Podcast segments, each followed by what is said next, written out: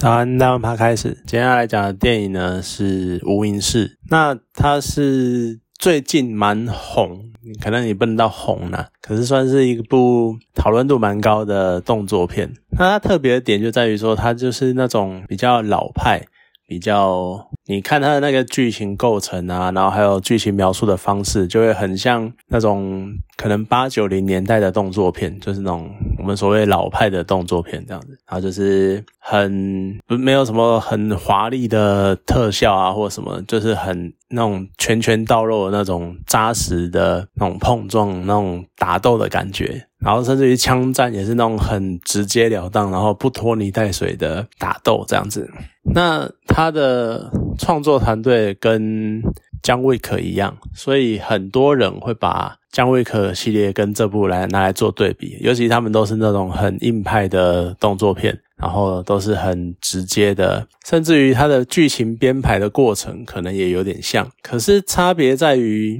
我可能对我来说，可能多多少少会觉得，应该这样讲，无名氏它给人的代入感比较重，就是像很多人都会讨论的时候会讲说什么，呃，其实比较好笑的讨论就是因为基努里维太帅了，所以你看着他在。生气，然后再发怒，然后甚至于是去单挑整个帮派的时候，你就会觉得说，好像那是一个另外一个世界的故事这样子。那他低调的生活，或者是他矫健的身手，或者是他的动机干嘛，都因为激怒李维这个人的外形，让他让大家觉得说，哦，他就是一个低调的高手，然后高手在人间，然后普普通通的过他的生活。他是身怀绝技，但是不想太过张张扬，是那个样子的感觉。可是无名氏呢？由于主角的关系，他就是主角不是这么帅气，不是这么就以他的身材跟相貌来说，他并不是在好莱坞影星中那种第一线的帅哥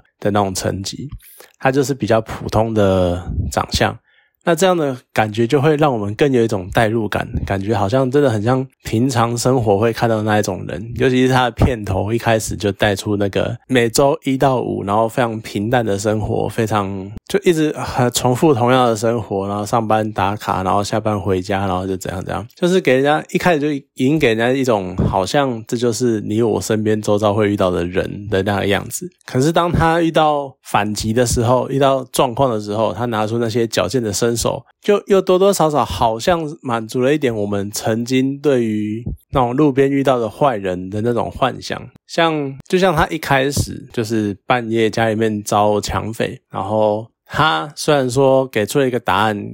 讲出他为什么不下手的理由，可是你看像第二天早上那个邻居。对他讲那句话，就是啊，真希望我当时也在那边，我可以给他来两拳，然后给他揍两拳，我可以把他打飞。这样，其实那个邻居，我们在看的时候，我们觉得那很讽刺，很好笑。可是那就是很多很多人在听到类似的事情的时候的反应。就像我们可能有时候在电视上看到那种，呃，譬如说车子对撞啊，然后有人肇事逃逸啊，然后结果让他跑掉了之类的啊，很多人，我相信多多少少都会有人觉得说。要是我当时我在那边，我就会油门吹下去，然后开始追着那个那辆车跑，一定要把它追到为止。但是，就我们多多少都会有这种幻想。而像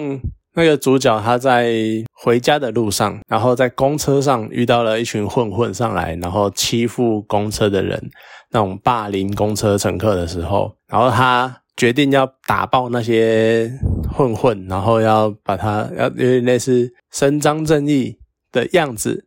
然后，那可也带入，也带入我们那种感觉，给我们带入一种感觉，就是好像这就是我们平常想要做的事情。好像我们这曾经也想过，我们要能够伸张正义，然后看到这一群混混的时候，就每个人一拳把他们打爆，然后我们把他们送医院或干嘛的，就是有点类似以暴制，虽然说是以暴制暴，但是有点像是在制止这些人继续为非作歹的感觉。这。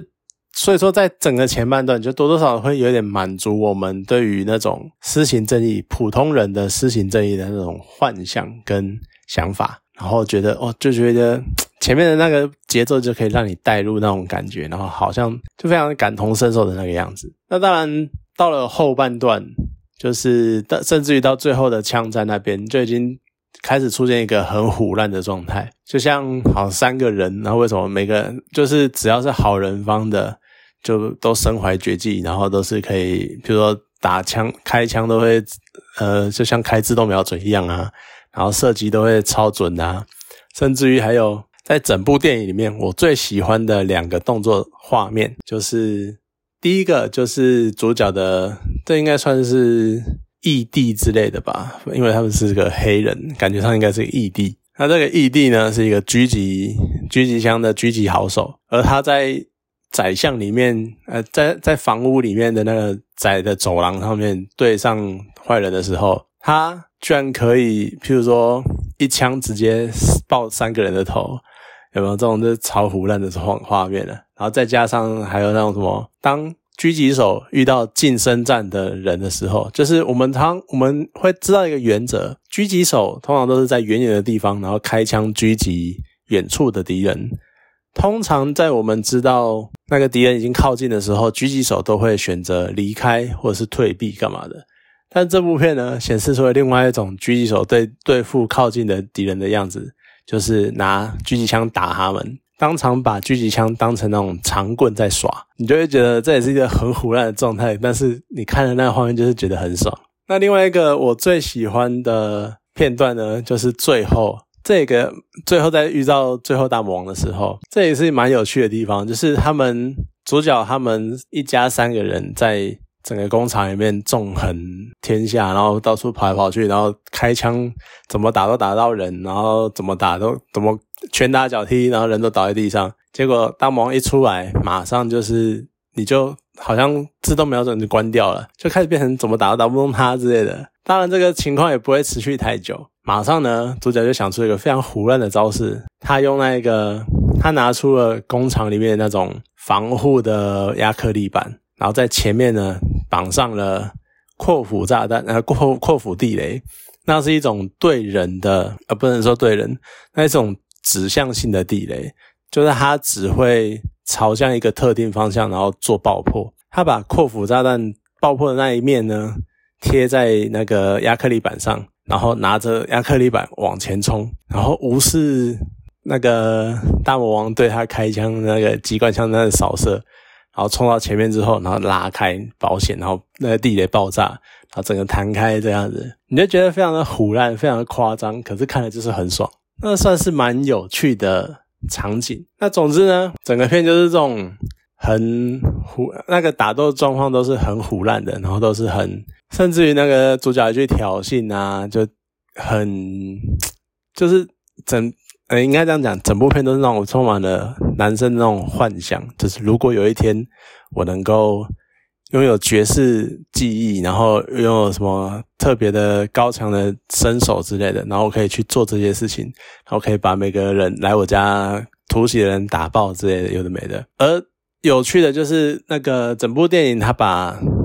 主角的那个人设就限缩在一个，应该不是说限缩，就是他拿着 FBI 的执照，而这个 FBI 执照其实可能是他爸的。然后他又没有很明确的表示，这个主角虽然说他在什么工厂上班，但是没有讲说他到底为什么会有这么多的身手，然后会会有这么好的身手，然后还有他曾经担任过的业务到底是什么。因为他是在讲说我是 FBI 的稽查员啊，谁知道稽查什么？他中间讲的好又好像，呃，他可能是去帮忙查贪污的钱啊或什么的，又讲的好像这个样子。但是每一次有趣的是，他每一次都在呃击退他要来袭的人的时候，然后才准备跟他们讲说他的身份是什么。但是讲到一半就会发现，诶对方挂了，所以他又不想讲了。所以你从头到尾都没有办法很完整的勾勒出这个角色。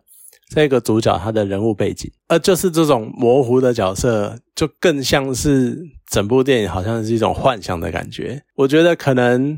只差在没有，就是电影最后不会突然弹个响指，然后主角醒过来发现只是做了一场梦之类的。当然这样的话，整部片就有点毁掉了。可是整部片就是真的充满，就是好像幻想那种感觉。那你如果又又加上这主角是一个比较平常、比较普通的人，所以刚让更让你会有那种带入的感觉，好像你就化身成主角，然后在电影中，在这些面对这些俄罗斯黑帮大杀四方的那种感觉。所以他真的是很满足一些人的那种英雄式的幻想，然后你就会特别的有气氛吧，或者是特别的，真的是满足你那种曾经对。这些英雄事迹的想象，所以会更让人更有共鸣，然后会更想要看，会更喜欢这部片。我觉得真的是蛮有趣的。那说这些，简单讲，它就是一个 近期来说真的是爽片的一部电影。如果有机会的话，可以去找来看一下，因为真的是蛮不错的。好，那今天这部电影就讲到这边，谢谢大家。